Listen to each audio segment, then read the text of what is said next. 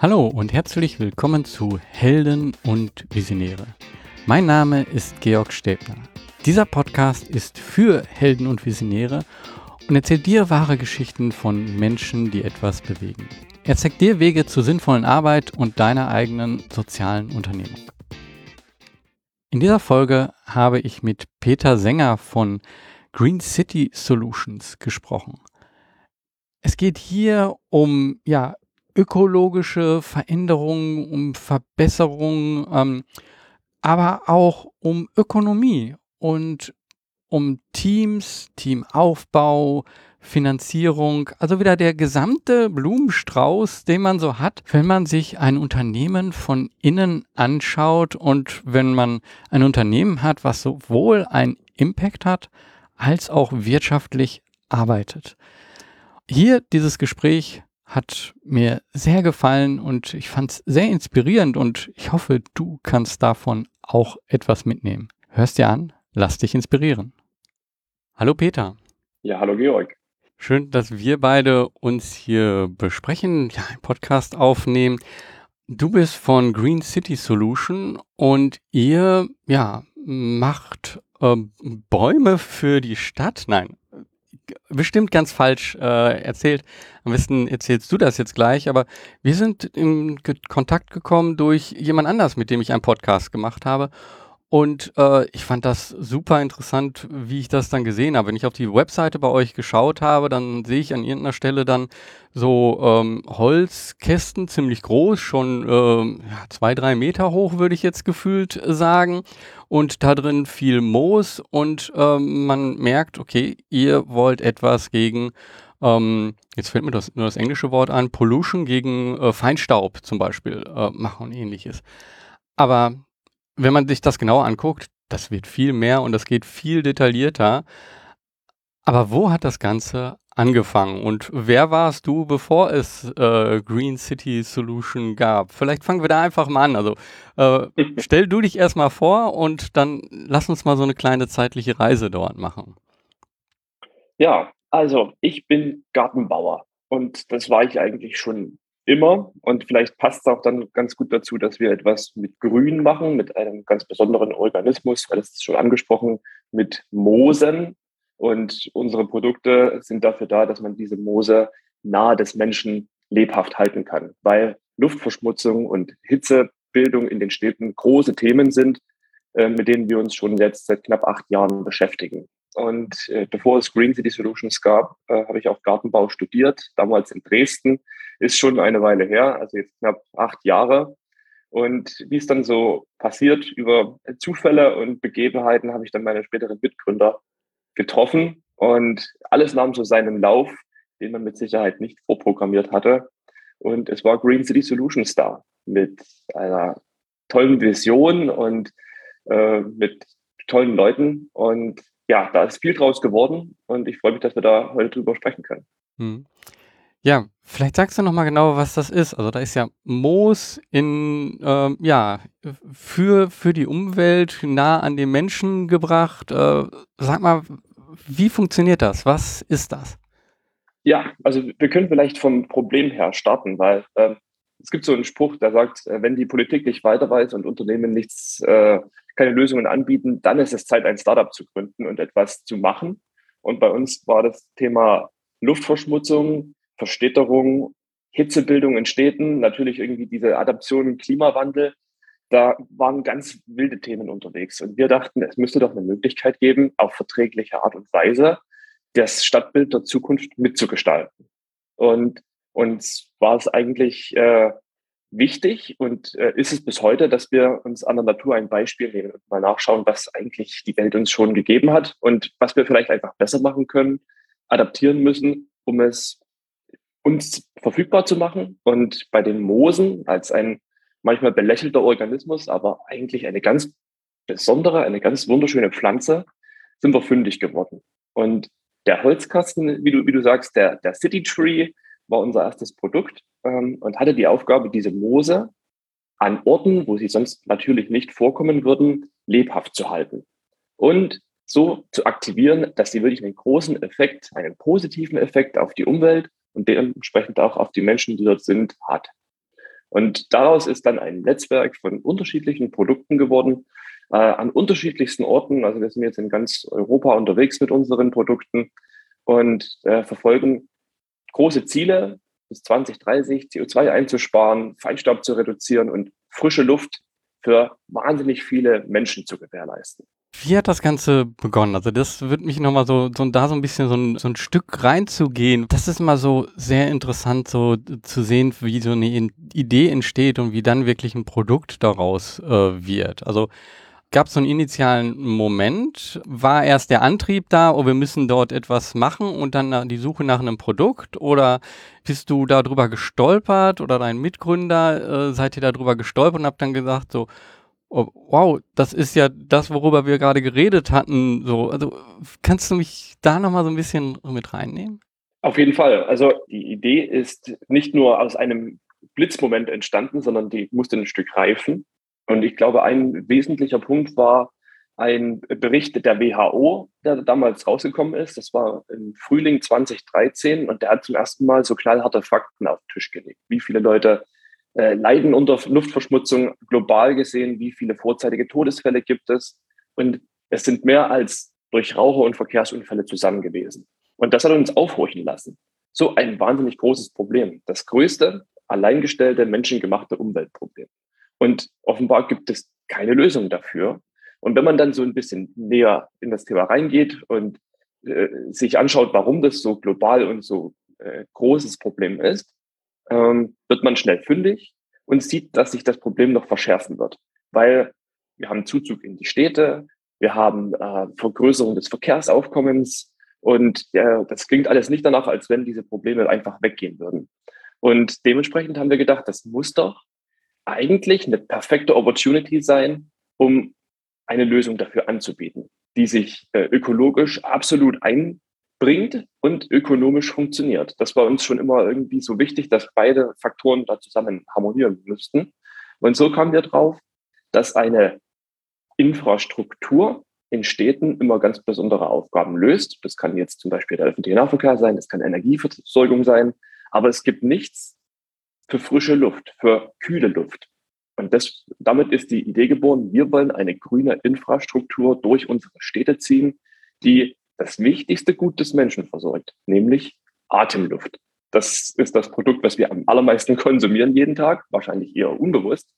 Aber mittlerweile ist ja total klar, dass äh, verschmutzte Luft wirklich ein Gesundheitsrisiko darstellt. Für die eine Gruppe etwas schärfer als für die andere. Und ja, man sollte jetzt das nicht unbedingt vergleichen mit aktiv rauchen, aber es ist ein Faktor, der immer da ist. Und das kann ich mir nicht raussuchen. Das ist, glaube ich, der große Unterschied. Wenn ich rauche, kann ich das bewusst tun. Wenn ich normale, frische Luft atmen möchte und in der großen Stadt keinen Zugang dazu habe, dann ist das schon ein Problem. Und dementsprechend ist dann der City Tree geboren. Und äh, ja, anfangs haben wir uns überlegt, welche Pflanzen könnten helfen. Äh, haben natürlich da enorm viel ausprobiert und äh, sind dann letztendlich bei den Moosen stehen geblieben, weil die als Organismus uns die, die beste Möglichkeit bieten, Luft zu reinigen und zu kühlen.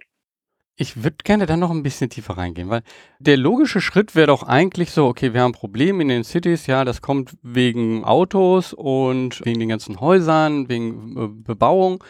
Dann gehen wir den logischen Schritt, wir müssen wieder mehr Bäume pflanzen, wir müssen Urban Gardening machen und dann müssen wir gleichzeitig die Autos runterfahren. Also das sind alles so die linearen, typischen, normalen Schritte, die man geht. Und ihr habt jetzt aber dann aus der Box gedacht, um dann wieder eine Box zu machen. Wie ist dieser Schritt gekommen? Also warum dieses, ja, aus dem linearen Denken, sag ich mal, raus in eine ganz andere Richtung gedacht? Das kommt daher, wenn man das lineare Denken in die Zukunft prognostiziert, projiziert, dann sieht man, dass das zu keiner sinnvollen Lösung führt. Und das war für uns echt so ein aufweckender Moment. Also das Verhalten der Leute zu ändern, diese Diskussion hört man ja häufiger, das ist das, was am allerlängsten dauert. Also Verzicht auf Individualverkehr zum Beispiel. Oder auf der anderen Seite eben, äh, wie du sagst, die, die Bäume zu pflanzen und mehr Grün in den Städten zuzulassen. Äh, das, es klappt halt nicht, weil der Platz ist hart umkämpft. Und jeder Quadratmeter in der Stadt hat einen Wert. Äh, ich glaube, hier in Berlin sind es etwa 200 Euro. Und ich muss mich dann halt schon fragen, kann ich das für einen Baum bereithalten oder muss ich doch lieber eine Passage schaffen, Wohnraum schaffen, also all diese großen Anforderungen, die wir haben. Und man sieht leider, dass das Grün eher rückläufig ist in den Städten. Auch wenn alle sich bemühen und immer wieder sagen, wir müssen auf jeden Fall mehr Grün in den Städten haben, ist das Realbild ein anderes. Ähm, ich hatte mir zu einem Pitch vor einiger Zeit ein Bild aus Dresden mal rausgesucht aus den 80er Jahren, weil ich gerne auch diesen bildhaften Vergleich mal machen wollte und eins dann zu 2020. Und man sieht halt, dass es gerade so geklappt hat, dass die, dass die grüne Infrastruktur erhalten blieb. Da kam kein neues Blatt dazu. Und es hat eben leider Gründe. Wir haben äh, den, den, den Boden in der Stadt meistens betoniert. Wir haben Leitungen im Boden, wir haben Tunnel und U-Bahn-Schächte. Und es wird immer schwieriger, wirklich sinnvoll und langfristig gesundes Grün zu etablieren. Und äh, gerade im letzten Jahr, gebeutelt durch die Hitzesommer, die wir vorher hatten, sind in Berlin etwa 6000 Jungbäume kaputt gegangen, weil sie nicht äh, gegossen werden konnten und weil der Wurzelraum nicht ausgereicht hat, um sie ordentlich zu versorgen.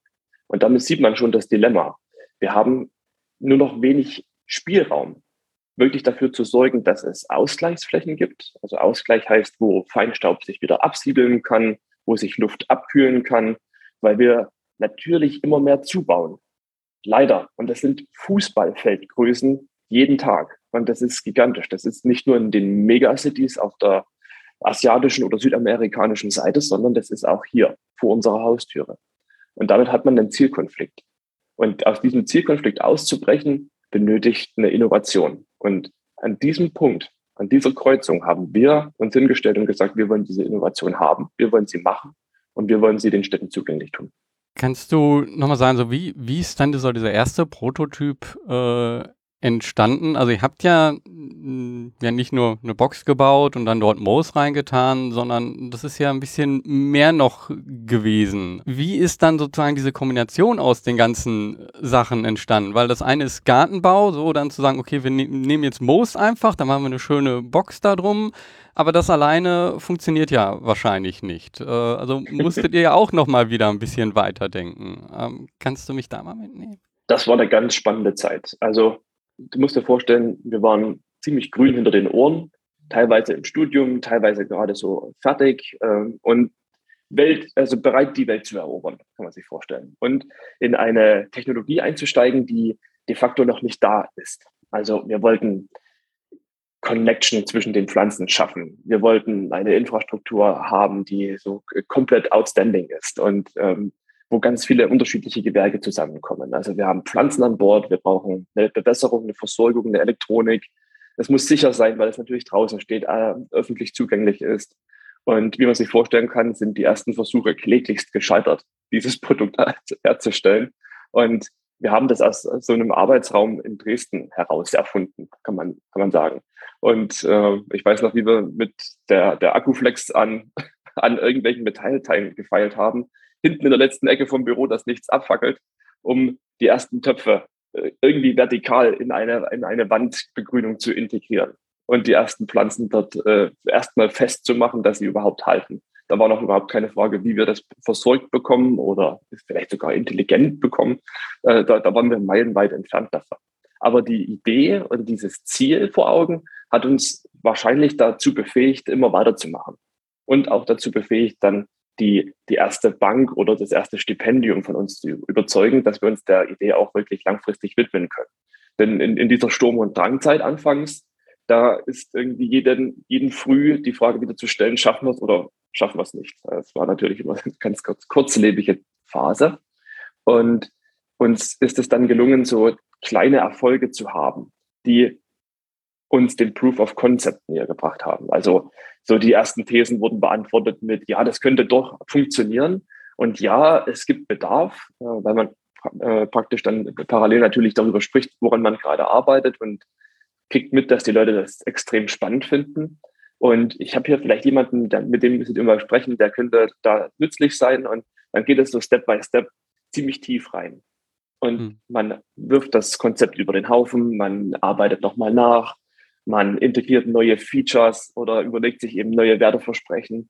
Und so wird aus einer äh, ja, äh, laienhaft zusammengeschraubten ersten Version, ich glaube, das kann man noch nicht Version nennen, unseres Produktes, dann ein Ausstellungsstück. Das ging relativ zügig, weil wir der Welt zeigen wollten, was wir da vorhaben. Und das war dann äh, ein Jahr später in etwa auf der Hannover Messe. Wir sind auf Zufall irgendwie dazu gekommen, dass wir dort uns ausstellen dürfen. Musste das erste Produkt dort sein, das äh, sozusagen schon verkaufsfähig aussieht. Und äh, wie man sich vorstellen kann, war das die, die krasseste Zeit überhaupt, weil wir hatten enormen Druck. Wir wollten fertig werden. Wir hatten nicht wirklich viel anzubieten, aber konnten es schaffen, das Produkt einmal aufzubauen und damit dann die Leute von uns zu überzeugen und zu begeistern. Hm. Aber ja, da war enorm viel äh, vorwärts scheitern und Learning by Doing und äh, ja, viel falsch machen, viel lernen, viel besser machen dabei, was natürlich auch eine extrem spannende Erfahrung war, gerade als wir noch so eher das Studium gewohnt waren und ähm, ja, so diese Abläufe des Lernens dann in, umzusetzen in etwas Unternehmerisches, wo klar ist, dass das Geld nicht ewig reicht und wo man relativ schnell zu Erfolgen kommen muss. Also wir waren einfach gezwungen, schnell zu sein. Ähm, das war wirklich ein, ein krasses Umdenken, war eine, eine krasse Änderung in unserem Leben, glaube ich. Du hast es indirekt gesagt, aber äh, das ist so ein, etwas, was hier immer wieder auch äh, kommt in dem Podcast. Äh, ich will es dir nochmal sagen. Wichtig ist es wirklich nach draußen zu gehen und nicht zu sagen, oh, wir machen das jetzt, jetzt machen wir ein Patent da drauf und wir entwickeln das lange im Geheimen und dann kommen wir raus und sondern äh, ja, ihr habt halt die, die ersten Prototypen, ihr habt erstmal Sachen gemacht, um das zu zeigen und habt dadurch auch gemeint, hm, dieses oder jenes funktioniert nicht und gleichzeitig eben auch, äh, ja, auch nach einer Finanzierung geschaut. Ähm, also wirklich äh, wichtiger Punkt. Ähm, eine kleine Zwischenfrage. Kommst du aus einer Unternehmerfamilie oder ähm, ist das auch neu gewesen, Unternehmer? Also war das für dich schon geplant, auch Unternehmer zu werden? Oder äh, kannst du da mal einen Einblick geben?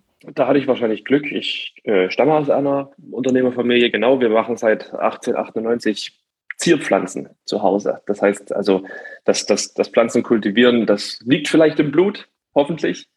Und äh, da kriegt man natürlich schon mit, was es bedeutet, Unternehmer zu sein. Also stetig mit der Arbeit sehr eng vernetzt zu sein und äh, zu machen, einfach zu machen. Äh, und das kann einem natürlich als, als frischer Gründer nur helfen, wenn man da jetzt nicht in eine komplett neue Welt reingeschmissen wird, die vielleicht ein bisschen anders tickt als eine ganz, ganz normale Arbeitnehmerwelt, äh, ohne despektierlich zu sein. Insofern äh, war mir schon klar, dass man da jetzt nicht nach dem ersten Rückschlag auch einfach umkippt und sagt, können wir gehen lassen, sondern dass man genau an den Punkten einfach weitermachen muss. Mhm. Und das ist vielleicht so, so etwas, was man, was nicht komplett fremd für mich war. Und damit äh, lernt man dann halt mit diesen Situationen auch besser umzugehen. Also das war für mich halt äh, ganz anders. Ich habe mehrere Jahre als Angestellter gearbeitet, keiner in der Familie Unternehmer und bin dann erst mit ja Anfang 40 ins Unternehmertum äh, gegangen. Ne? Und das ist schon ein Riesenunterschied. Also das ist natürlich schon, wenn man so etwas sieht, dann bekommt man eine andere Einstellung. Und ähm, ich glaube, die ist auch wichtig. Bei mir hat es jetzt sehr lange gedauert, auch man muss sich selber ändern. Also das ist natürlich schon mal ein guter Vorteil. Dieses erste Produkt, ihr zeigt das, da ist wahrscheinlich eine Menge Zweifel auch dabei gewesen. So, funktioniert das? Äh, kriegen wir das wirklich hin?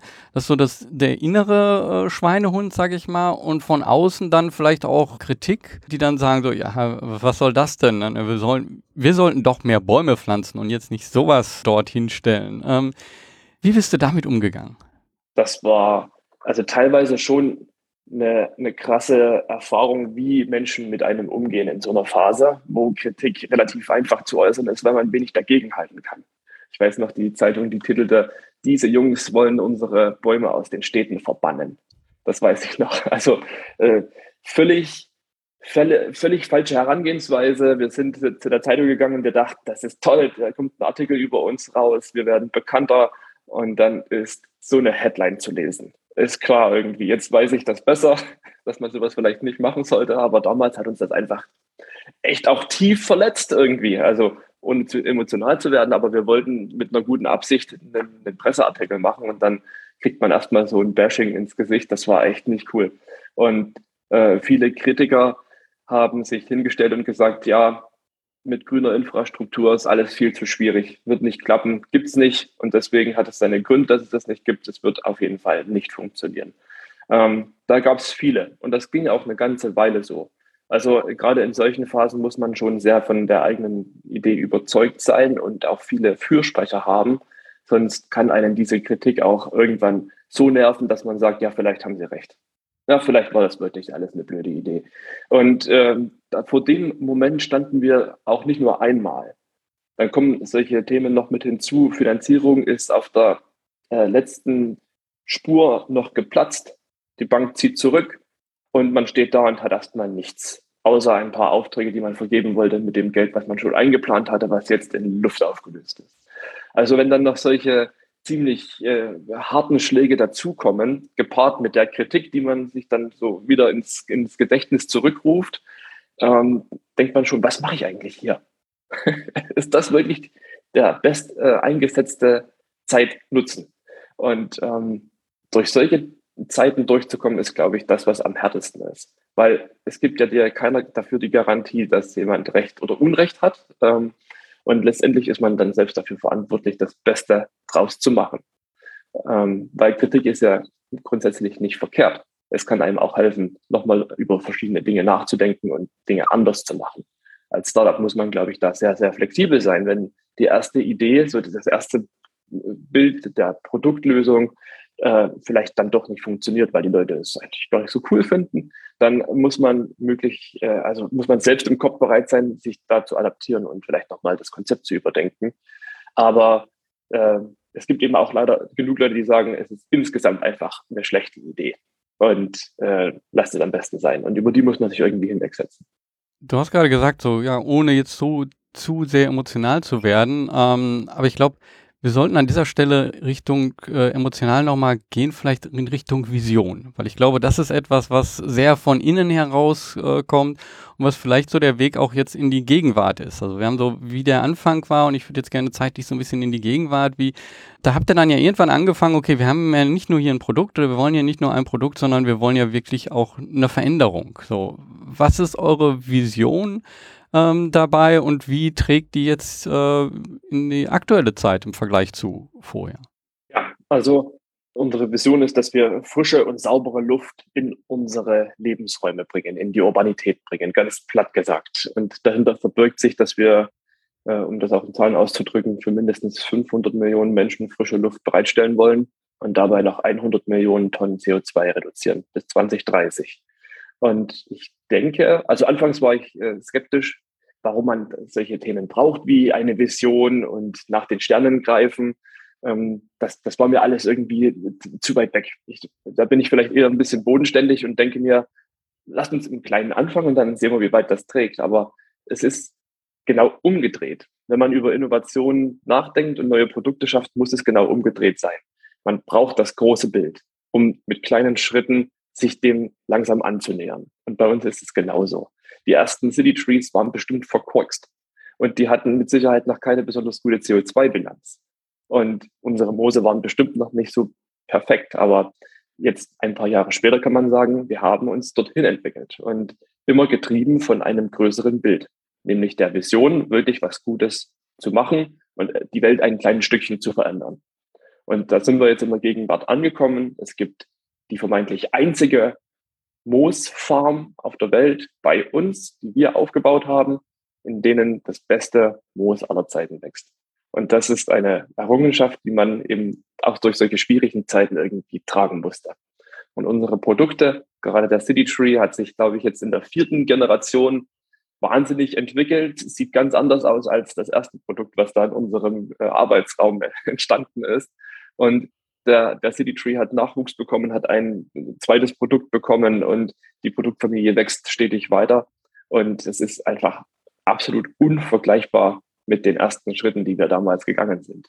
Das war sicherlich kein, keine leichte Sache. Es hat auch alles deutlich länger gedauert, als wir uns das vorgestellt hatten. Ich habe vor kurzem wieder einen, einen, Businessplan aus der Anfangszeit gefunden. Und laut dem Businessplan müssten wir alle schon Millionäre sein, aber irgendwie äh, hat das noch nicht funktioniert. Ähm, das ist vielleicht auch das so, eine, so eine kleine Anekdote, weil die, gerade Hardwareentwicklung, die braucht doch ganz schön viel Zeit. Und äh, das geht eben alles nicht so schnell wie in vielleicht einer Softwareentwicklung, wo man Adaptionen machen kann. Das ist eben doch alles ein bisschen umfangreicher. und man kann die Vergangenheit nicht zurückdrehen. Wir haben City Trees im Feld, die noch aus äh, früheren Generationen entspringen, an denen wir deutlich regelmäßiger sein müssen, weil eben doch noch ein Defekt aufgetreten ist, äh, währenddessen die neuen Anlagen einfach wunderbar laufen. Und das, das kann man immer mal wieder äh, sich hinsetzen und sich überlegen, wie weit das schon getragen hat. Und das macht mich zuversichtlich, dass in der Zukunft unsere Produkte einfach noch viel besser werden und wir dieser Vision auch gerecht werden können bis 2030, vielleicht sogar schon früher. Wie gehst du persönlich mit diesem ähm, Gap, dieser Lücke, die sich ergibt zwischen dem, was jetzt ist und äh, vielleicht auch den Fehlschlägen, die passieren und, und dieser großen ähm, Vision. Da ist ja, du sagst dann, ihr seid ja nicht da jetzt, also ihr seid noch nicht Millionäre, so, oder, das heißt, da ist ja immer so eine große Lücke. Das heißt, so das, was du täglich machst, äh, bringt dich zwar dem Ganzen näher, aber äh, nicht so schnell, wie du das willst. Und genau das ist, glaube ich, dieses nicht so schnell, wie man will. Unser Kopf ist immer schon eine Ecke weiter. Äh, wie gehst du damit persönlich um? Das lernt man mit der Zeit und man gewöhnt sich dran, äh, dass Themen etwas länger dauern können. Und gleichzeitig sind sie auch Ansporn dafür, nochmal einen anderen Weg zu probieren. Zum Beispiel, weil man eben sieht, dass ein Vertriebskanal nicht so besonders gut funktioniert, weil die Art und Weise der Vermarktung noch irgendwo hängt und man vielleicht doch nochmal einen anderen Partner braucht oder das Team nochmal erweitern muss oder nochmal ein bisschen umstellen muss. Also ich glaube, wichtig ist, dass man in, den, in dem aktuellen täglichen Tun erkennt, dass es in die richtige Richtung geht. Das ist erstmal wesentlicher Faktor Nummer eins. Passt das, was wir heute ankeilen, noch zu dem, was wir erreichen wollen? Weil eben dieser Gap da ist und der ist manchmal zeitlich echt weit, weit. Und äh, insofern ähm, wichtig, passt die Truppe, passt das Leitbild, passen unsere Produkte, passt das alles irgendwie zusammen, sodass diese Vision erreichbar ist. Und wenn ich das nicht mehr erkennen kann, dann heißt es umsteuern.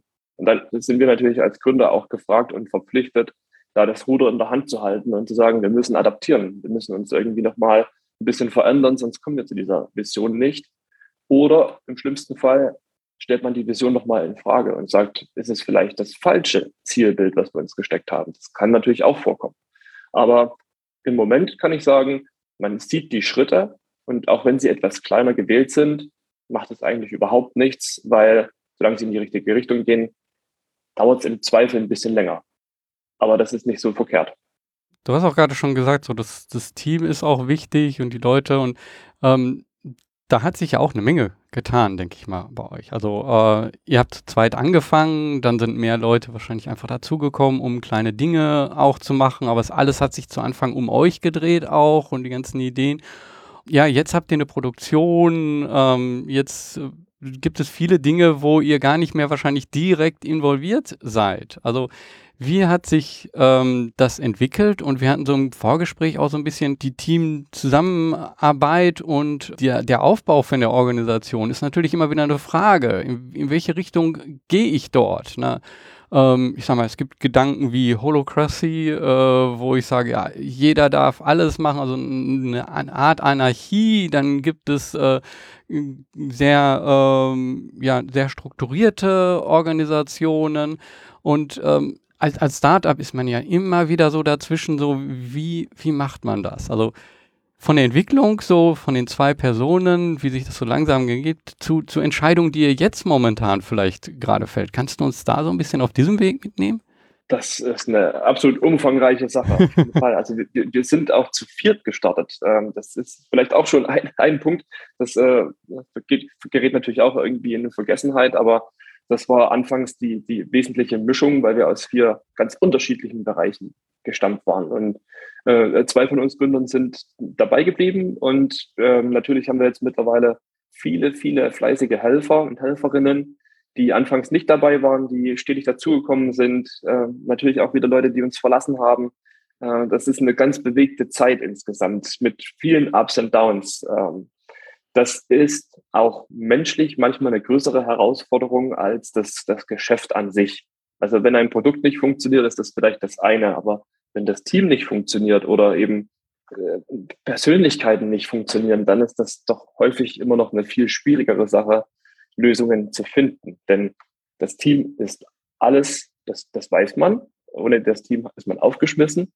Ähm, deswegen braucht es Pflege, deswegen braucht es eine gute Organisation. Es braucht einfach viel Aufwand dafür, ähm, ein wunderbares Team zu bauen und zu erhalten. Und das ist so die, die zweite Seite des Unternehmertums. Das hat äh, mich auch persönlich vor große Herausforderungen gestellt, äh, wenn man dann Leute einstellt, die vielleicht sogar älter sind als man selbst, äh, dem man trotzdem irgendwie eine Art Führungsfigur abgeben muss. Äh, da hat man natürlich einen besonderen Druck und äh, möchte natürlich seiner Erwartungshaltung gerecht werden, eine gute Führungskraft zu sein, der visionäre Gründer zu sein, aber auch der einfühlsame Mensch, der sich um Belange und Problemchen seiner Mannschaft äh, kümmern möchte und trotzdem den Kurs hält und manchmal auch natürlich strikte Vorgaben macht, manchmal das gemeinsame kreative Denken fördert. Und ähm, deswegen ist mir das auch so wichtig, darüber zu sprechen. Ich bin da mit Sicherheit noch nicht am, am Ende der, äh, der Wahrheit angekommen, wie man das genau richtig macht. Und da gibt es ja viele Modelle zu.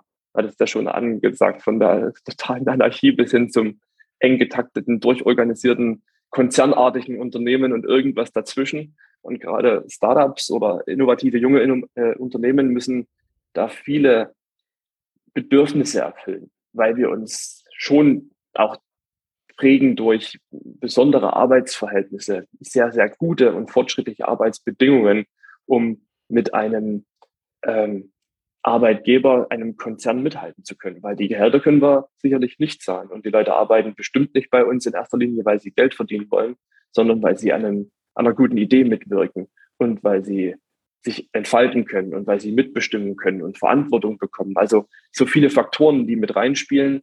Ein guter Arbeitgeber zu sein, ist eine große Herausforderung. Und wir stellen uns schon die Frage, wie bauen wir das auch für die Zukunft so solide auf, dass die ganze Organisation wachsen kann, dass sie dann immer noch funktioniert, dass sie den Bedürfnissen unserer Leute gerecht wird äh, wo wir dann schon zu dem Thema kommen, ist jetzt die Hierarchie besser als sehr, sehr flach zu arbeiten? Sind die Leute motivierter dadurch oder sind sie ja eigentlich gewillt aufzusteigen? Aber wo sollen sie hin aufsteigen, wenn es keine Hierarchien gibt? Also das sind so Fragen, die uns schon sehr stark beschäftigen. Und je mehr Leute man dazu bekommt, du hast richtig gesagt, man steckt dann natürlich nicht mehr in allen Dingen tief drin.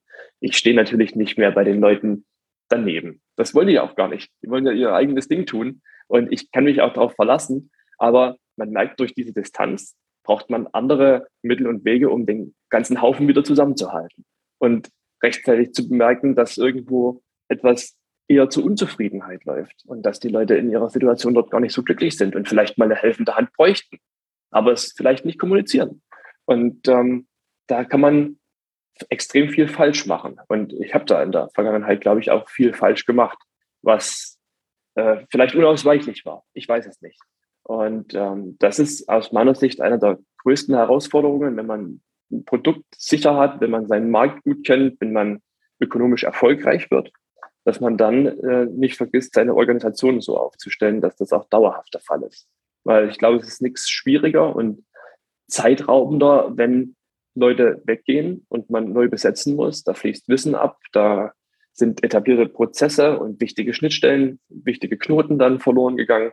Das ist einfach nicht so leicht, dort dann die Lücken wieder zu füllen. Insofern ähm, treibt uns dieses Thema sehr stark um. Und wie gesagt, wir, wir gehen jetzt einen Weg, aber ob der richtig ist, das, das wird man sehen. Und ich bin da sehr gespannt. Vielleicht hast du auch Erfahrungen, was da gerade besonders hip ist oder wo die Leute besonders gut drauf abfahren oder was besonders gut funktioniert.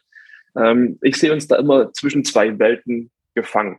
Von dem total krass vorgelebten Silicon Valley-Style, äh, wo die Leute de facto äh, kommen und gehen, wie sie wollen und ähm, auf jeden Fall eine Kletterwand im Büro brauchen, um gut zu performen. Und dann das krasse Gegenbeispiel, das 200 Jahre alte, große familiengeführte Unternehmen, wo solche Themen überhaupt keinen Spielraum haben und die auch erfolgreich sind. Also irgendwo dazwischen ist wahrscheinlich die Wahrheit. Ja, ich glaube, es gibt auch keine wirkliche ähm, feste Antwort da, weil ähm, wie, wie bei jeder Persönlichkeit, also jeder einzelne Mensch ähm, äh, muss ja auch schon seine Entscheidung treffen fürs Leben, wie er, was ihm wichtig ist. Äh, das fängt beim Essen an, geht beim Sport weiter und äh, hört dann bei der äh, Gesamtlebenssituation ähm, ja auf oder geht dort weiter. Ähm, und ihr seid ja auch eine Art Organismus dort. Also von daher ähm, gibt es keine feste Antwort. Ähm, also ich nutze sehr viel ähm, Informationen aus unterschiedlichen Büchern, Herangehensweisen erklären, so etwas wie New Work, ähm, so etwas, aber auch wie ähm, typische Strukturen, die äh, Organisationsstrukturen, die erklärt äh, werden, Hierarchien. Ich habe gerade schon genannt, Holocracy ist auch so etwas. Ne? Also es gibt so viele Unterschiede. Und da, also ich persönlich lese dort viel und suche mir dann selber so die Sachen äh, raus. Und man, man kennt Organisationen, also ich kenne Organisationen, die sind auf der einen Seite äh, unheimlich strikt, die sagen so, okay, es gibt hier wirklich ein 9 to 5, also das ist ganz fix, aber ähm, du hast hier den Bereich und was du dort machst, ist deine Sache. So, und auf der anderen Seite gibt es eine Organisation, die sagt so, nee, wir haben keinen 9 to 5. Du kommst und gehst, was du willst, ne? Äh, aber hier gibt es andere Regulatorien äh, dafür. Ne? Und beide Organisationen funktionieren, sind erfolgreich. So, also, also wie, wie ist dein Entscheidungsprozess dort? Liest du dort auch viel? Hörst du dort? Wie gehst du damit um? Unbedingt. Also Beispiele sich herauszusuchen, wie andere mit solchen Problemstellungen umgehen, das ist aus meiner Sicht sehr, sehr wichtig. Ich gucke mir halt an, welche Unternehmen so etwas vergleichbar wären wie, wie Green City Solutions. Vielleicht von der Konstellation, welche Leute arbeiten dort. Also sind es eher Techniker, sind es Vertriebler, sind es Softwareentwickler oder also welche Produkte entstehen dort überhaupt? Und äh, passt das vielleicht sogar noch am ehesten zur Konstellation zu uns und da kann man mit Sicherheit sehr, sehr viel lesen. Und letztendlich ähm, frage ich mich dann, wie kann man es in unserer Organisation aufhängen? Also wen nehmen wir am besten mit bei solchen Entscheidungen, wie wir uns aufstellen?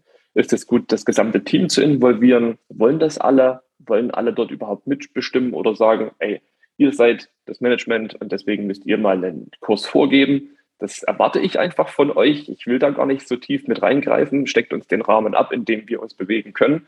Also auch das habe ich schon mitbekommen. Und andererseits hat man dann eben eher Typen dabei, die sagen, ich will da am, an erster Front mit, mit kreativ werden und mitgestalten. Also da gibt es wahrscheinlich kein Patentrezept für ein Unternehmen oder für ein Team. Und äh, wir sind sehr gut beraten, die Leute, so gut es geht, zu fragen, mitzunehmen und wenn Sie sagen, uns ist das relativ egal, macht einfach, dann hat man da sich letztendlich das Go abgeholt. Und ähm, das hat bisher gut funktioniert. Also Transparenz, offene Kommunikation ist etwas, was die Leute sehr, sehr schätzen. Ähm, muss man natürlich auch äh, sensibel mit umgehen, wie weit und wie tief solche Informationen dann sein sollen. Aber das hilft auf jeden Fall auch einen Rückhalt zu bekommen. Also offen ansprechen, welche Gedanken man sich gerade macht, vor welchen Problemstellungen man vielleicht gerade steht. Gerade in Pandemiezeiten war das eine ganz äh, extrem wichtige Sache, weil die Leute natürlich weniger im Office waren. Man hat die Connection ja ein Stück weit auch verloren, weil die Leute sich nicht mehr einfach gegenüber saßen, sondern eher vor dem Rechner saßen. Und auch da war für uns ein Thema, die Company Culture, also unsere Kultur zu erhalten und weiter auszubauen. Gerade wenn neue Leute hinzukommen. Ich glaube, das äh, die Erfahrung haben jetzt viele gemacht. Äh, wenn man in neue Organisationen reinkommt und die Leute noch nie physisch gesehen hat, ist das echt eine, eine krasse Herausforderung, glaube ich. Und ähm, auch das spielt mit rein. Ähm, und dann ist es wichtig, dass man äh, die Mehrzahl der Menschen im Unternehmen hat, die da gerne mitmachen wollen und mitgestalten wollen, denen das auch wichtig ist, dass man über solche Themen spricht, weil dann hat man auch diesen Aufbruchsmoment. Also es bringt natürlich nichts, wenn ich mich vorne hinstelle und predige, dass wir das New Work jetzt komplett integrieren wollen, wenn die Leute darauf gar keinen Bock haben oder so. Also äh, so schwarz-weiß ist es meistens nicht, aber äh, was ich damit sagen möchte, ist, glaube ich, äh, dass die Leute das Gefühl haben sollen, wir wissen, was wir da tun, wir haben einen guten Plan und es gibt Vorteile, es gibt begründete Fakten, warum wir uns jetzt so aufstellen wollen und den Weg wollen wir jetzt gehen. Und dann eben auch sagen, wir gehen den Weg und halten das auch durch, auch wenn es mal einen Rückschlag gibt und äh, fangen nicht an, so einen, so einen Schlingerkurs irgendwie zu wählen. Das ist, ist glaube ich, das, was man von uns erwartet und alles andere kann sich dann auch entwickeln mit so kleinen Proben. Wenn man, also man kann ja immer so, so kleine Themen im Alltag einbauen, um herauszufinden, äh, was, was unsere Leute jetzt triggert oder was sie gut finden und was sie weniger gut finden und das äh, Step by Step weiter aufbauen. Mhm. Kannst du mal einen konkreten Einblick geben? Äh, arbeitet ihr eher agil oder nach Waterfall und äh, seid ihr eher hierarchisch organisiert oder eher flach? Tja, wahrscheinlich so der goldene Mittelweg. Äh, also Agilität ist uns wichtig und wir haben uns aus der Softwareentwicklung, wo agiles Arbeiten mit Scrum und solchen Themen der Standard ist, uns das auch abgeguckt und auf andere Bereiche verlagert. Also unsere technische Hardwareentwicklung folgt auch eher dem Scrum und ist äh, vielleicht eher etwas untypischer in dem Bereich. Und äh, das ist das Schöne bei uns. Wir, wir haben ja alle Gewerke irgendwie unter einem Dach. Wir entwickeln, wir vertreiben, wir produzieren selbst, wir bauen an, wir schreiben Code. Also bei uns gibt es irgendwie auch alles. Und äh, deswegen ist es dort wichtig, rauszusondieren, wo welche Arbeitsweisen besonders gut funktionieren. Also wir überlassen das unseren Teams auch selbst, wie sie sich organisieren. Wichtig ist, dass die, die Leitungsfunktion des jeweiligen Teams dann mit uns gut abgestimmt ist, dass letztendlich auch zwischen den Teams keine allzu großen Lücken entstehen. Ähm, das haben wir in der Vergangenheit ab und zu mal gehabt, dass dann agile Arbeitsmethoden auf eher klassische Methoden äh, komplett drauf fahren und damit natürlich irgendwie Reibungen zwischen den Teams entstehen. Das wäre natürlich schade. Insofern ist dort dann äh, eher unsere Aufgabe zu harmonisieren. Und mit uns meine ich dann mit der engere Managementkreis, der äh, hierarchisch gesehen ja schon irgendwie ein bisschen äh, vorangeht. Das muss, glaube ich, auch so sein. Aber darunter haben wir jetzt nicht äh, mit äh, Senior, Junior, Vice und Senior Presidents, sondern da ist de facto alles flach. So, jetzt haben wir dieses Team, ähm, das ja, jeder weiß so, was er macht, äh, aber ihr seid vielleicht jetzt auch an einem Punkt, wo ihr euch fragt, so, ja, machen wir jetzt mehr Impact oder machen wir ähm, ökonomisch das Ganze äh, besser, damit es den Mitarbeitern vielleicht auch äh, besser geht? Ähm, überlegt vielleicht auch, vielleicht habt ihr auch konkret gerade neue Produkte, in die ihr äh, überlegt zu gehen. Ne? Ähm, wie geht ihr damit um? Ist das auch ein Teamprozess? Ist das äh, ein Prozess von euch? Also vielleicht erstmal so, gibt es äh, diese, diese Entscheidung, um nicht zu viele Fragen gleichzeitig, also äh, diese Entscheidung Impact versus ökonomisch, wie geht ihr damit um? Wir sind ein Unternehmen aus gutem Grund und äh, das heißt, wir müssen ökonomisch funktionieren. Das ist für uns schon erstmal gesetzt, sonst hätten wir ja vielleicht auch ein, irgendwie, weiß ich nicht, eine äh, NGO machen können oder sowas. Also nein, uns war es schon wichtig, dass da ein Geschäftsmodell dahinter steckt, das funktioniert, weil in unserer, äh, aus unserer Sicht ist ökologischer Impact nur zu schaffen, wenn das wirklich skalierfähig funktioniert. Und das kann man mit tragfähigen Geschäftsmodellen erreichen. Das heißt, Ökonomie muss gewahrt sein. Und das ist auch der Zweck unseres Unternehmens. Wir müssen Geld verdienen. Wir wollen einen guten Lohn bezahlen. Wir wollen unsere Leute langfristig äh, bei uns behalten können, weil sie ordentlich verdienen und weil sie gute Arbeitsbedingungen vorfinden. Und das geht nicht, wenn man wirtschaftlich nicht erfolgreich ist. Und daran haben wir, glaube ich, auch am längsten arbeiten müssen, weil sich dieser Markt eben noch entwickelt. Und äh, gerade zu Anfang weiß ich noch, da war Nachhaltigkeit so ein, ja, so ein Etikett, ein, ein ja, ein nice to have für Unternehmen und äh, viel mehr war es leider nicht. Und mittlerweile ist das natürlich äh, ein ganz anderer Stellenwert. Nachhaltigkeit wird von Politik gemacht, wird gepredigt, äh, findet beim Endkonsumenten statt und wird gefordert von Unternehmen. Das heißt, unsere Basis ist da deutlich breiter geworden und das macht es natürlich auch leichter mittlerweile äh, erfolgreich zu sein, ökonomisch. Aber letztendlich verkaufen wir eine ökologische Vision. Wir verkaufen, dass die Leute mit unserer Hilfe, mit dem Einsatz unserer Produkte etwas Gutes für die Welt tun können, weil sie sich in Richtung weniger CO2 bewegen können, weil sie etwas tun können, um die Adaption auf den Klimawandel in unseren Städten mitzugestalten und besser machen zu können. Und das ist das, was letztendlich äh, wahrscheinlich auch den Erfolg unserer Produkte ausmacht. Das ist schon dieser ökologische Gedanke, der einfach jetzt in die Zeit passt. Ähm, trotzdem ist diese Frage, was gewichtet man jetzt mehr? Ist es die Ökologie oder ist es die Ökonomie? Eine immer wiederkehrende Frage in allen Entscheidungen, die wir treffen müssen. Das geht über Märkte, Produkte, Team, über alles letztendlich. Und es verschiebt sich natürlich immer mal je nach Phase des Unternehmens. Aber wir sind jetzt gerade da, dabei oder sind jetzt gerade fertig geworden, eine Finanzierungsrunde zu machen. Und ich kann versprechen, dass es keine Unternehmen, äh, keine Investoren gibt, die aus rein emotionalen Gründen und für eine bessere Welt investieren. Also ich habe sie zumindest noch nicht kennengelernt. Es muss dahinter immer ein Renditeversprechen eingelöst werden können und es muss ein tragfähiges Geschäftsmodell erkennbar sein. Sonst wird man wahrscheinlich keine Investoren für sich gewinnen können. Also heißt das, wir können uns das gar nicht aussuchen. Das muss ökonomisch sinnvoll sein und tragfähig sein. Und dann darf man nicht vergessen, die Ökologie immer im Blick zu behalten und dann nach oben drauf zu setzen und beides so zu entwickeln, dass es eben zur Erreichung von so einer Vision führt. Mhm, ja. Ähm, ja, also da, da sagst du schon so, es gibt ja so mehrere äh, Stakeholder, sagt man ja auch. Also die Investoren sind ja die einen, äh, für die man dann ähm, für sich selber, für die Mitarbeiter ähm, und dann aber auch für die Kunden. Und da ist ja jetzt auch so die Frage, so, wenn ich jetzt ein neues, also mache ich jetzt ein neues Produkt, gehe ich in einen neuen Markt und helfe dann anderen Menschen, andere gehe ich auch da in den Impact oder skaliere ich jetzt das, was ich habe, ähm, um da einen größeren Profit rauszuziehen? Ähm, Gibt es da gerade so aktuell, wo ihr sagt, so, äh, ja, wir überlegen genau hier ähm, in die Richtung zu gehen und äh, haben hier neue Produkte oder eine Skalierung vor? Kannst du da mal mich mitnehmen?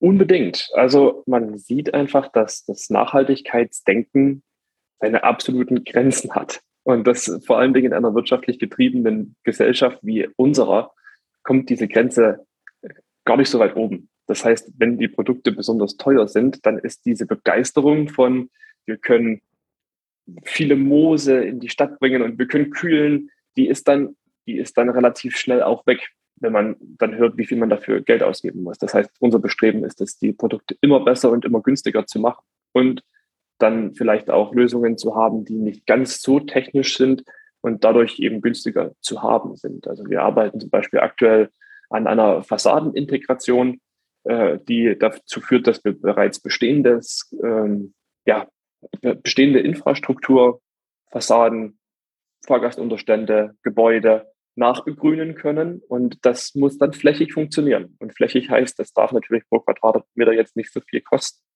Also das ist eine Evolution, die wir durchmachen. Und das passt auch aus meiner Sicht zu anderen Erfolgsstories, die es schon gibt aus, aus dem Technologiesektor die mit hochpreisigen Nischenprodukten beginnen, das Setup hinkriegen und dann durch eine Skalierung, ich glaube, Tesla ist einfach das Beispiel dafür, es schaffen, Produkte anzubieten, die dann für, für nahezu jeden Menschen erschwinglich sind. Und das ist etwas, von dem ich mich doch sehr inspirieren lasse, weil man muss in dieser Nische starten, man hat eine Innovation, eine Technologie, die völlig unausgereift ist, wo es keine Anleitungen, keine Lehrbücher zu gibt, wie sie denn funktionieren kann. Und das ist an, anfangs alles hochkomplex und sagenhaft teuer. Und die Aufgabe ist dann, aus diesem Komplexitätsfeld etwas zu machen, was die Leute einfach verstehen, wo sie den Nutzen erkennen und wo sie bereit sind, Geld dafür auszugeben und hoffentlich dann nicht mehr zu viel Geld, sondern erschwinglich viel Geld. Und auf diesem Weg befinden wir uns gerade. Und wenn man das in die Zukunft projiziert, dann sind unsere Geschäftsmodelle so angelegt, dass wir als Clean Air as a Service unsere Produkte für lau abgeben können. Das heißt, für einen Euro, wenn wir es mal so nennen wollen, und es uns möglich ist, über andere Recurring Revenues, also wiederkehrende Umsätze, die Produkte zu refinanzieren. Das kann dann durch Datenerhebung sein, das kann durch Werbung sein, das kann durch äh, Integration von anderen Technologien sein, wie zum Beispiel Netzwerktechnik. Und mit dem Ziel, dass die Leute, die unsere frische Luft gerne haben wollen, sie für einen absolut unterdurchschnittlichen, erschwinglichen Preis bekommen können. Und das hängt dann wieder damit zusammen, welche Vision habe ich, also wo sollen diese Produkte denn hin? Und mit dieser Leitlinie weiß ich dann, okay, wir sind da jetzt vielleicht noch nicht und es ist wichtig, dass die Produkte auch jetzt verkauft werden können, weil wirtschaftlich müssen wir funktionieren, aber in Zukunft kann das ganz anders aussehen. Und damit hat man dann die Skalierung und mit der Skalierung hat man dann die, den ökologischen Impact, der maximal groß ist für das, was wir schaffen können. Und das bringt mich dann wieder zurück. Diese Story, die ist emotional, die ist äh, aber auch sachlich und die kann ein Investor dann letztendlich auch kaufen, weil er sagt, das Potenzial ist da, die Jungs wissen, was sie tun, das Bett ist bereitet mit den ausgereiften Produkten, mit den Erfahrungen. Wir haben ja bereits viele Projekte gemacht, wir haben Umsatz gemacht, also die Proofs sind gebracht. Und dann geht es darum, wie kann ich das so schnell wie möglich akzelerieren in andere Länder, mit anderen Produkten, in andere Märkte. Mhm.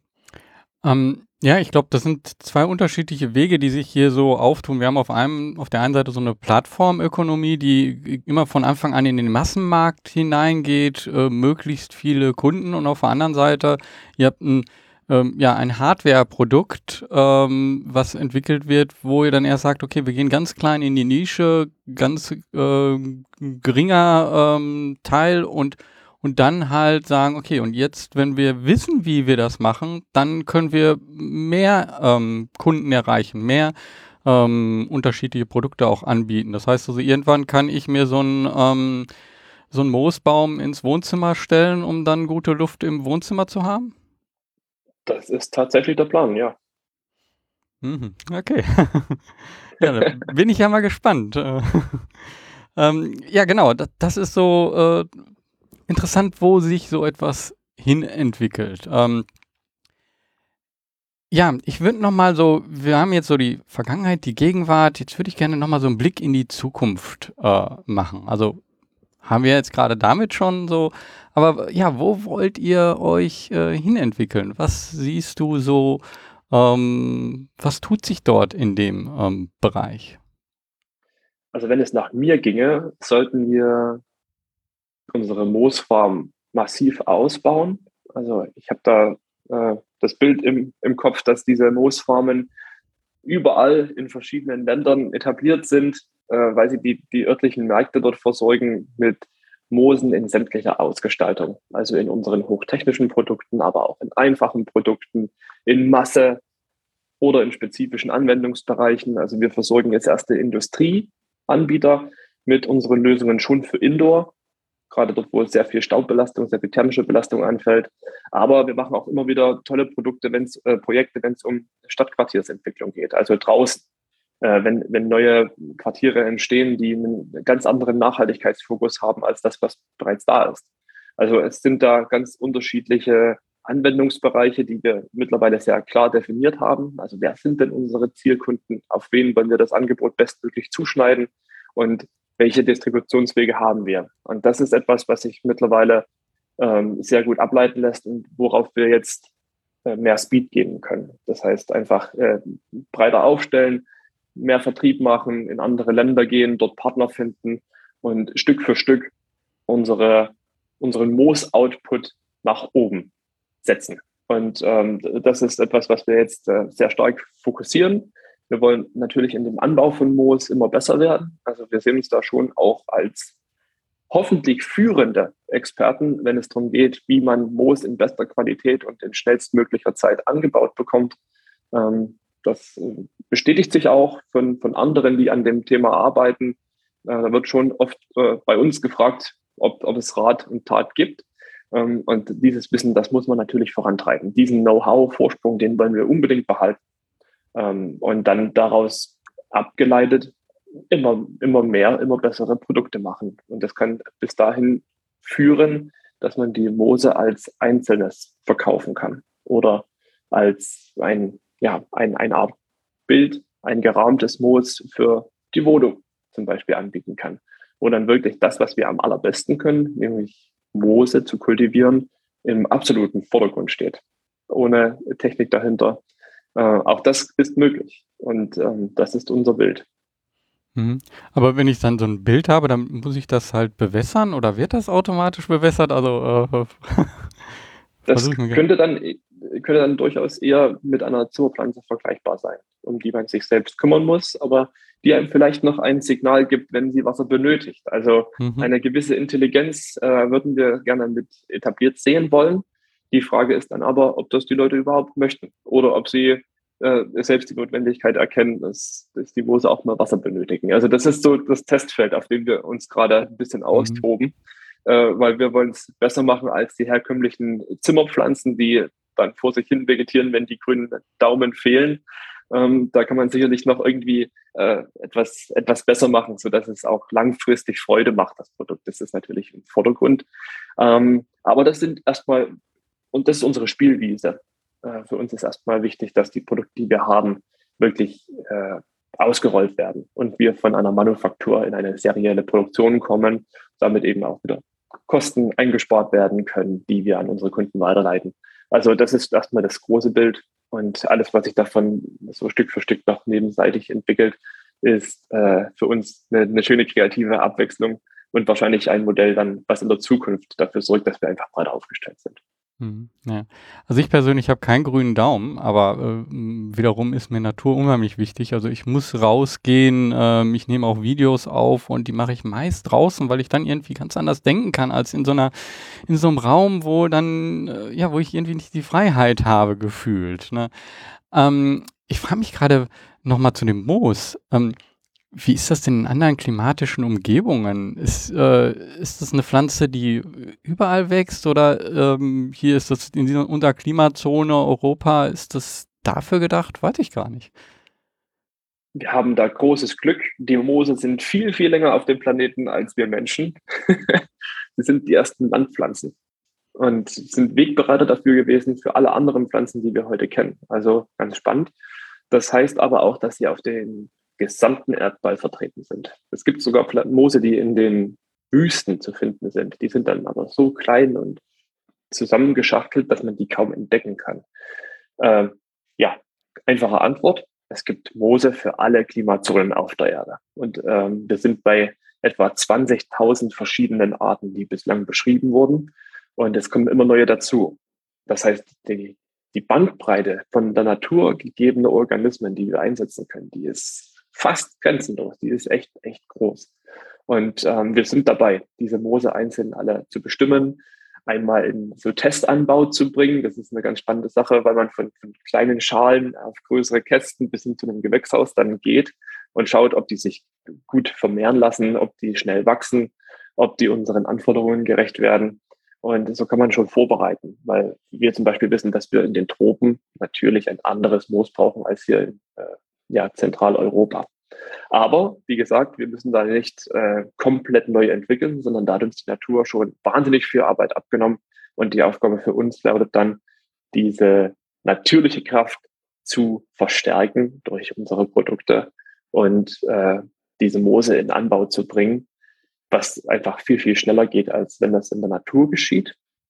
Und damit können wir auch einen Teil wieder zurückgeben. Also wir haben mal ausgerechnet, ist vielleicht auch ganz interessant so ein bisschen zum Abschluss, ähm, wie viel Moos man bräuchte, um Deutschland oder Europa oder die Welt CO2-neutral zu bekommen. Äh, einfach mal, um die Vision noch zu ergänzen. Und ähm, in Deutschland ist es so, dass wir knapp an die 800 Millionen Tonnen CO2 jedes Jahr emittieren. Also eine wahnsinnig große Menge. Das ist wirklich gigantisch. Und das Schlimme ist, dass es nicht weniger geworden ist. Also wir sind jetzt bei 780, ja, ein bisschen ist es geschrumpft, aber ist vielleicht Corona-bedingt, vielleicht nicht, keiner weiß es so genau. Und äh, wenn man sich die Entwicklungen anschaut, dann äh, wird es mit Wiederaufforstung zum Beispiel extrem schwer, diese Emissionen aufzufangen. Äh, vor allen Dingen, wenn man sieht, dass der Regenwald schneller schrumpft als jemals zuvor. Ähm, das, das heißt, irgendwie haben wir auch da wieder einen Konflikt, dass wir mit, mit Begrünung an sich äh, das Klima retten, scheint schon fast ausgeschlossen. Und die Moose durch ihre wahnsinnig große Oberfläche auf kleiner Fläche, die sind so schwammartig aufgebaut wie ein Teppich, den man ausrollen kann, ähm, bräuchte man viel weniger Fläche. Also um Deutschland an sich CO2-neutral zu schalten, müsste man eine Fläche von Sachsen begrünen. Also im Verhältnis, wenn man sich die Deutschlandkarte vor Augen führt, dann erscheint das doch eine Fläche, die, ja, die scheint irgendwie machbar. Gerade wenn man sich überlegt, wie viele Fassaden es gibt, wie viele Dächer, wie viele Plätze und Straßen, die es verdient hätten, einfach viel grüner zu sein. Also aus meiner Sicht sind die Flächen da. Und ich könnte mir vorstellen, dass mit der Hilfe der Moose dieser CO2-Ausgleich viel besser gelingt, als mit Wiederaufforstung, die viele, viele Jahrzehnte braucht, bis sie überhaupt erstmal einen großen Impact hat. Und ja, eher dagegen steht, weil die Leute ja mehr Lebensraum, mehr Fläche benötigen, und damit wahrscheinlich eher Natur wieder zurückgedrängt wird. Also wir müssen uns mit dem Gedanken anfreunden, dass die Natur ein Bestandteil unserer Städte, unserer urbanen Lebensräume werden muss und dass herkömmliches Grün wahrscheinlich für diesen Zweck gar nicht so gut geeignet ist. Also das zeigt uns zumindest das aktuelle Stadtbild. Insofern ähm, sind wir angehalten, und das ist, glaube ich, auch einer der größten Treiber, eine Lösung anzubieten. Eine Lösung dafür anzubieten, dass wir bis 2030 unsere Klimaziele erreichen, dass wir bis 2050 unsere Klimaziele erreichen und dass wir nur unser Allernötiges dafür mit anbieten müssen, ähm, diese, diese Umkehr zu schaffen. Also ich, ich, ich weiß, dass das ein riesengroßes Problem ist und eine wahnsinnig große Herausforderung, aber ich, ich denke, wir müssen uns dieser Herausforderung jetzt langsam mal stellen, sonst wird das immer, immer schwieriger, etwas dagegen zu unternehmen. Auf diesem gesamten Weg, den du, ihr gegangen seid, aber für dich persönlich, gibt es da so einen Moment, der, den du vielleicht kurz erzählen kannst, wo du sagst, so, das zeigt mir, dass ich das Richtige mache, dass, ja, dass es mir so viel zurückgibt auch?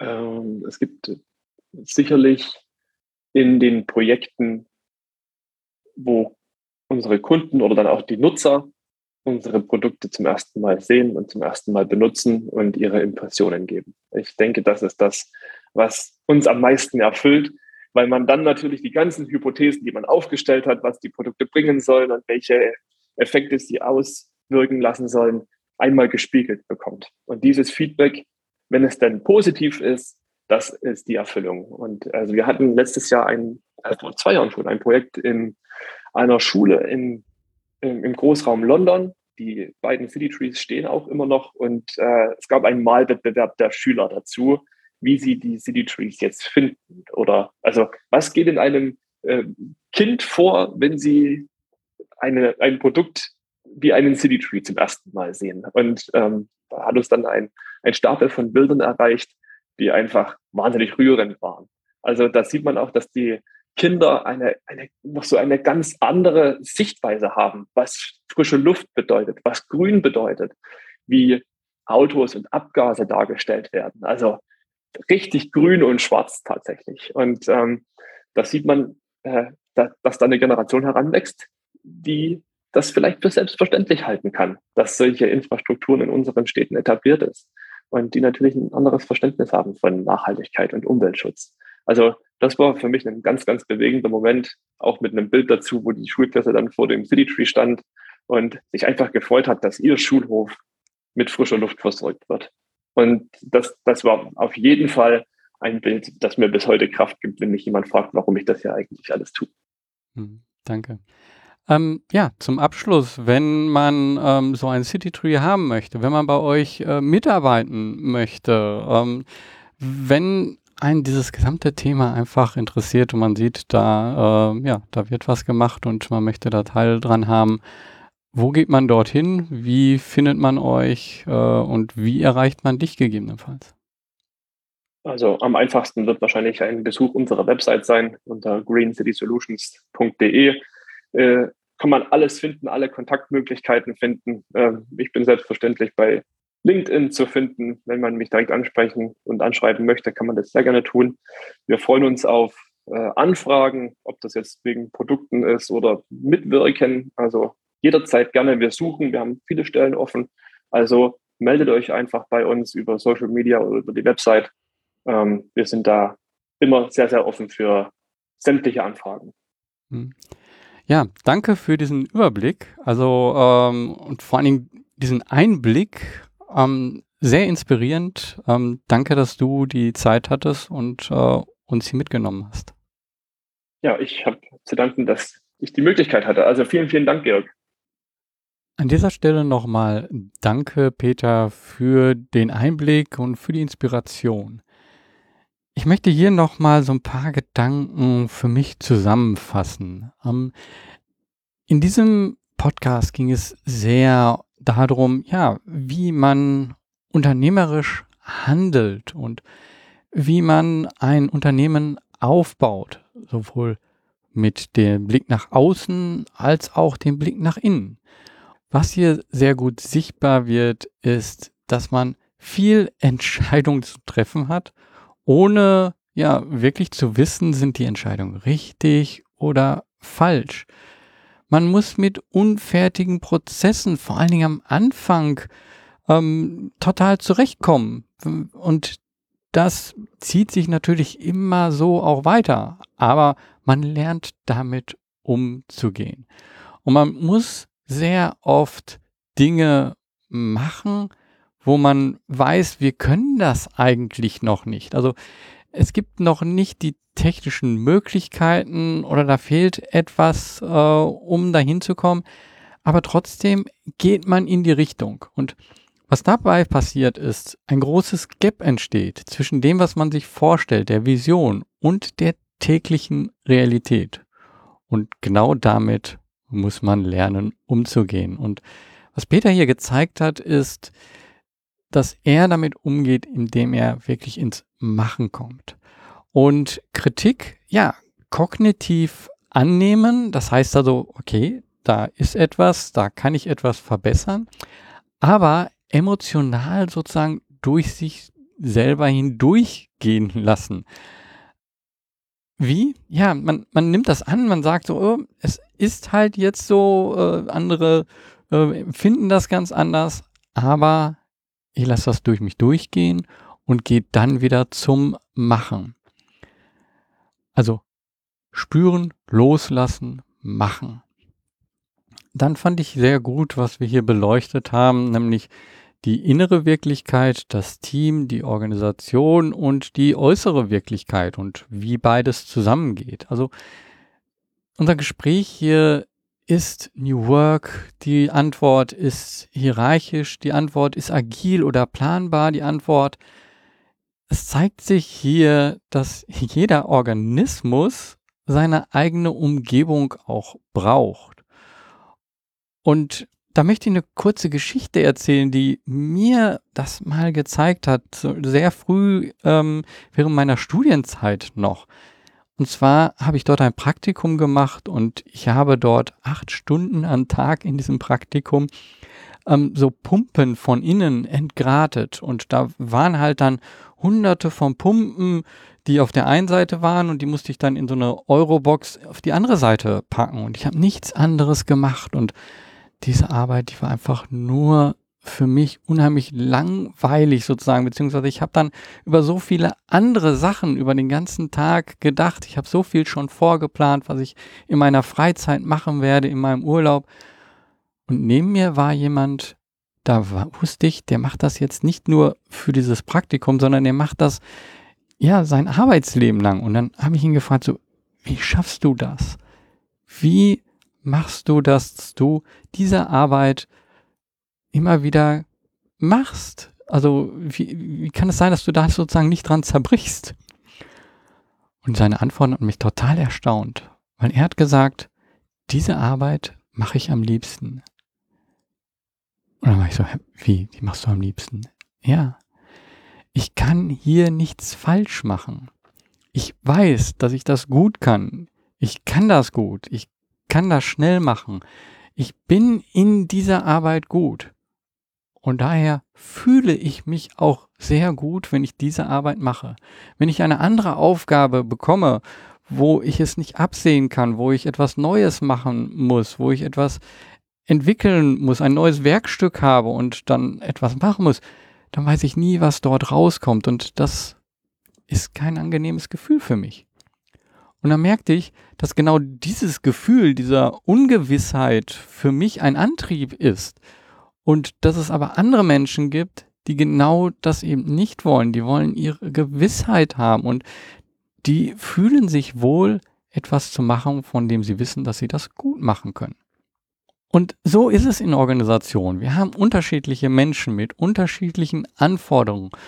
Und wir bringen hier ganz viele Menschen zu einem Organismus zusammen. Und ich glaube, jeder Organismus muss dann herausfinden, welche Art dieses Zusammenlebens, welche Art des Zusammenarbeitens ist das Richtige? Bei diesem Podcast geht es ja darum, ihm zu zeigen, dass es nicht auf der einen Seite unternehmerisches Arbeiten gibt und auf der anderen Seite einen Impact zu haben etwas in der Gesellschaft zu verändern. Green City Solution zeigt das, glaube ich, sehr gut, dass es da auch immer ein Spannungsfeld zwischen gibt, zwischen Impact oder in diesem Fall ökologische Verbesserung und dem ökonomischen, um halt wirklich, ja, als Unternehmen, als Organisation zu funktionieren. Peter hat hier sehr gut herausgearbeitet, dass es das Ökonomische ist, was die Basis halten muss, was die Basis geben muss. Und darauf aufbauend kann ich auch immer mehr den Impact, die ökonomischen Auswirkungen verbessern. Und das mache ich, indem ich eine Vision habe. Ich habe also etwas, zu dem ich hin möchte. Und der Weg dorthin, ja, der muss auch ökonomisch tragbar sein. Was Peter hier gezeigt hat, ist, dass man immer wieder in unterschiedliche Richtungen denkt. Immer wieder neu denken. Und zwar in Richtung neue Produkte, neue Arten der Produktion, neue Orte, neue Märkte. Und genau diese Gedanken, also was ist der richtige Mix hier, in welche Richtung gehen wir, genau das zu verbinden zwischen ökonomisch und Impact. Und es gibt hier keine richtige Entscheidung, weil niemand weiß, was die Zukunft bringt. Die Zukunft ist ungewiss. Aber die Vision, die hält mich auf dem Weg. Die ist so etwas wie ein Nordstern. Und ich weiß, das Ganze funktioniert auch nicht. Also die Mitarbeiter bleiben auch nicht, wenn, wenn ich das einfach nicht beachte. Und dadurch ergibt sich so ein Gleichgewicht. Naja, ergeben tut sich oft das Gleichgewicht nicht. Und das wäre der nächste Punkt, den ich hier mitnehmen möchte. Es bedeutet schon viel Arbeit, auch so ein Gleichgewicht herzustellen. Aber wenn es dann gelingt, dann bekommt man Zuspruch. Und dieser Zuspruch ist sowohl bei den Mitarbeitern als auch bei den Investoren, als auch bei den Kunden. Also ist das eigentlich für impactorientierte Unternehmen genau die wichtige Stellschraube. Das ist das, wo wir uns auf der einen Seite zerreißen, auf der anderen Seite aber ein unheimlich großer Katalysator für Veränderung sein können. Was nehme ich abschließend hiervon mit? Ja, es sieht schlecht aus. Sei es persönliche Situation, sei es Situation des Unternehmens, sei es die Umwelt, sei es eine zwischenmenschliche Situation. Aber wir müssen uns etwas anderes vorstellen und täglich daran arbeiten, dass diese Vision Wirklichkeit wird. Dann werden wir mehr Menschen, die wir inspirieren, wir werden mehr Veränderungen bekommen und wir werden Dinge umsetzen. Wir werden Dinge machen. Also, bist du mit dabei? Mach was, beweg was. Dein Georg Stedner.